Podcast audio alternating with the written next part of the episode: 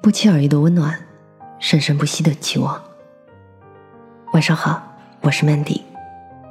每晚十点半，我在这里等你。上帝说了，他不能把世界给那些懒汉。作者杨迪。他今年二十五岁，家在乡镇农村，高中住学校。三年里的每个冬天，他都穿同一件淡黄色的棉衣。他学习非常刻苦，高考成绩也不错，所以去了一所一本院校学习意大利语。毕业之后，他成为了同学圈子里最早结婚的人，在美国工作定居，丈夫是剑桥博士。偶尔会在朋友圈里看到他发个状态。今天在英国某个小镇上吃到了 Miss 某某某的蓝莓小饼，真开心呀！我永远都不会忘记大学那一年，他去学校玩，他请我吃饭时对我说过的那一番话。他说：“现在回望过去的四年，我敢拍着自己的胸膛，问心无愧的对自己说，这四年里的每一天，我都没有虚度，每一天我都很努力，每一天都在成长，每一天都有收获。”每一天都在进步。从那之后的很长一段时间，我都不敢回想自己大学四年都干了些什么。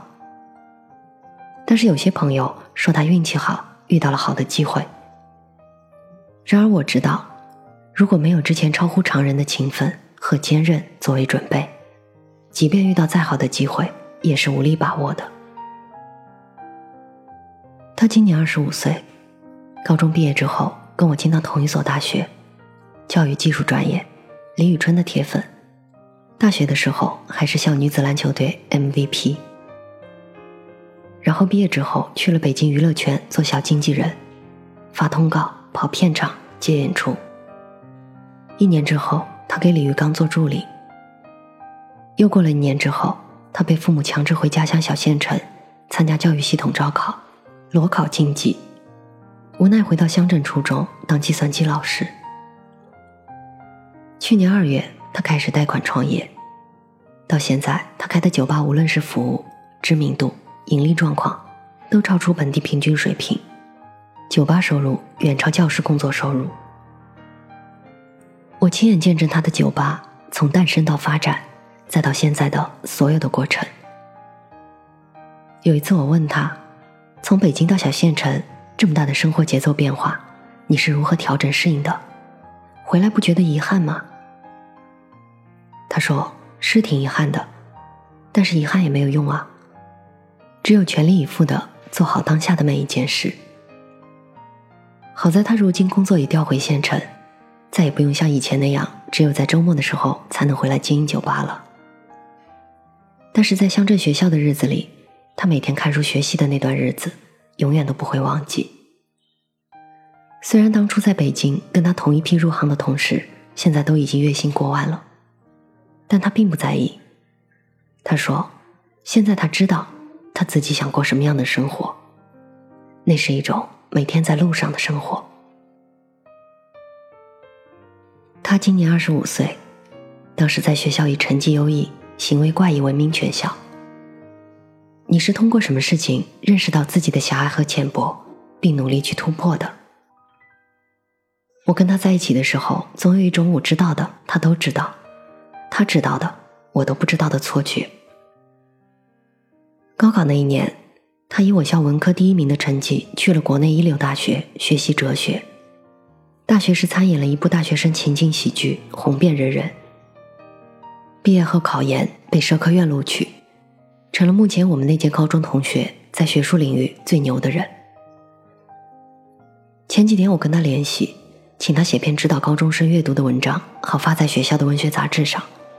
他欣然答应了，第二天就回给我一篇满是诚意和干货的读书建议文章，字里行间透出的学术素养和谦逊，让我看到他这几年在一个对于我们大多数人都陌生的领域里惊人的成长。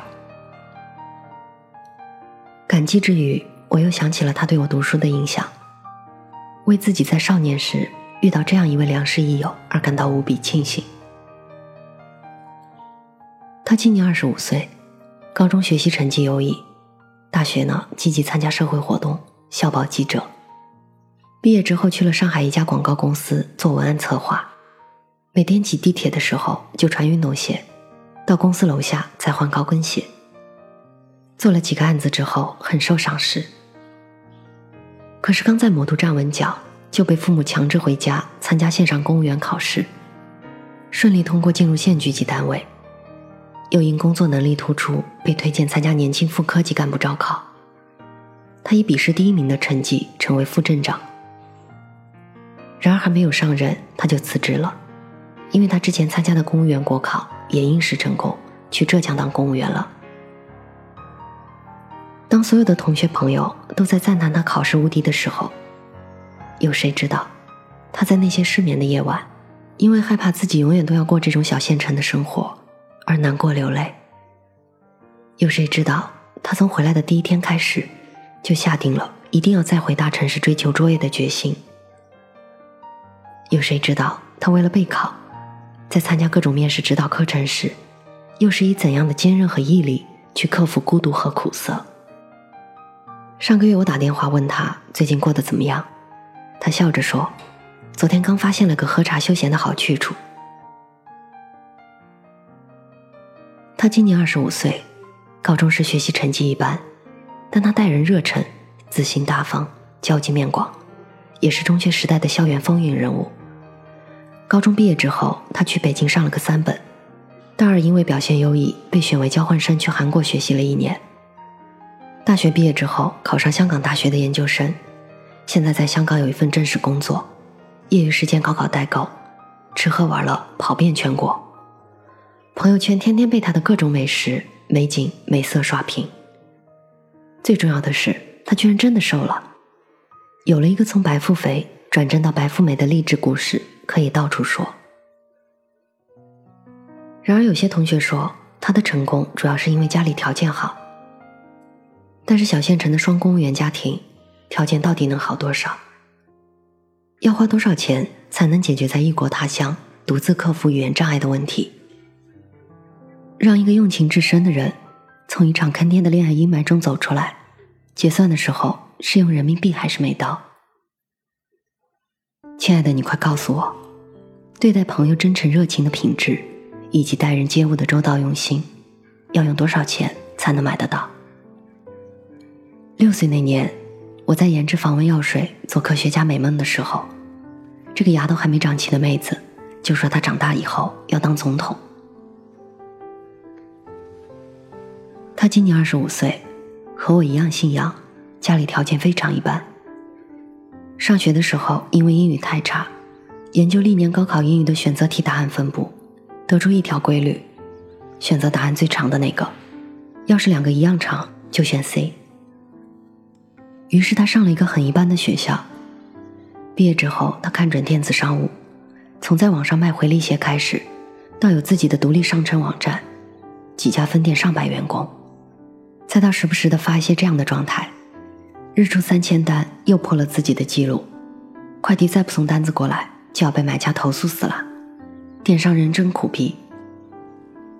他发展到现在这样的状态，也就三年时间而已。其实我跟他并不是很熟，也从没有在他的店里消费过，我不知道创业初期他丢了身份证、银行卡和一万两千块货款的那个夜晚，躲在被子里哭的时候。眼泪是什么味道？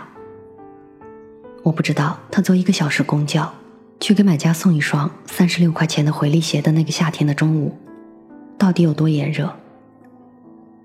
不知道他那个时候一遍一遍教客户从注册账号到确认收货，再给卖家评价，付出了多少耐心，收获过多少喜悦。但是我一直记得，他有一篇回顾自己创业心路的日志。最后一句是这样说的：“感谢那些在我背后默默支持过我的人，杨某一直很努力，杨某加油。”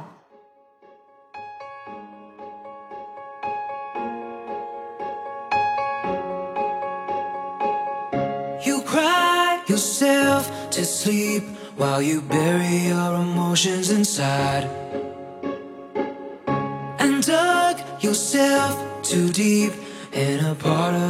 starting to die. You called out from under the fallout, but none of the soldiers could hear a sound.